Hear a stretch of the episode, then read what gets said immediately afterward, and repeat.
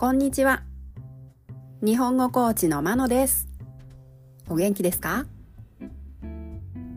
このポッドキャストでは、日本語のいろいろな表現を紹介します。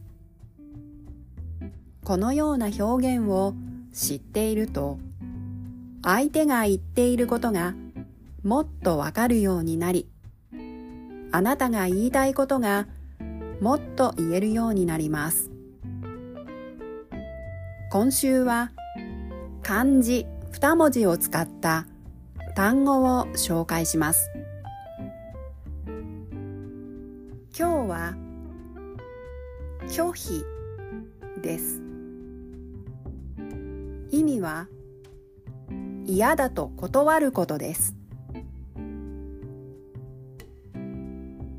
拒否は名詞ですが、後ろにするをつけると動詞としても使えます。例文です。1迷惑メールの着信を拒否しています。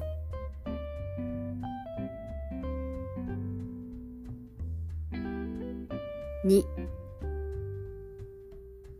私の提案は上司に拒否された。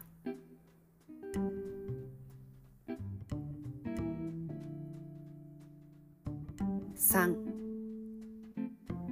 彼がしつこく誘ってくるのできっぱりと拒否した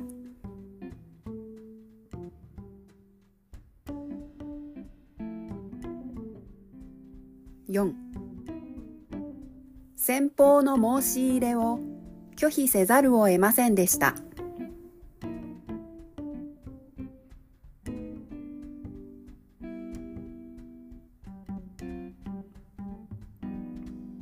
いかがでしたか？次回も漢字2文字を使った単語を紹介します。では今日はこの辺で。さようなら。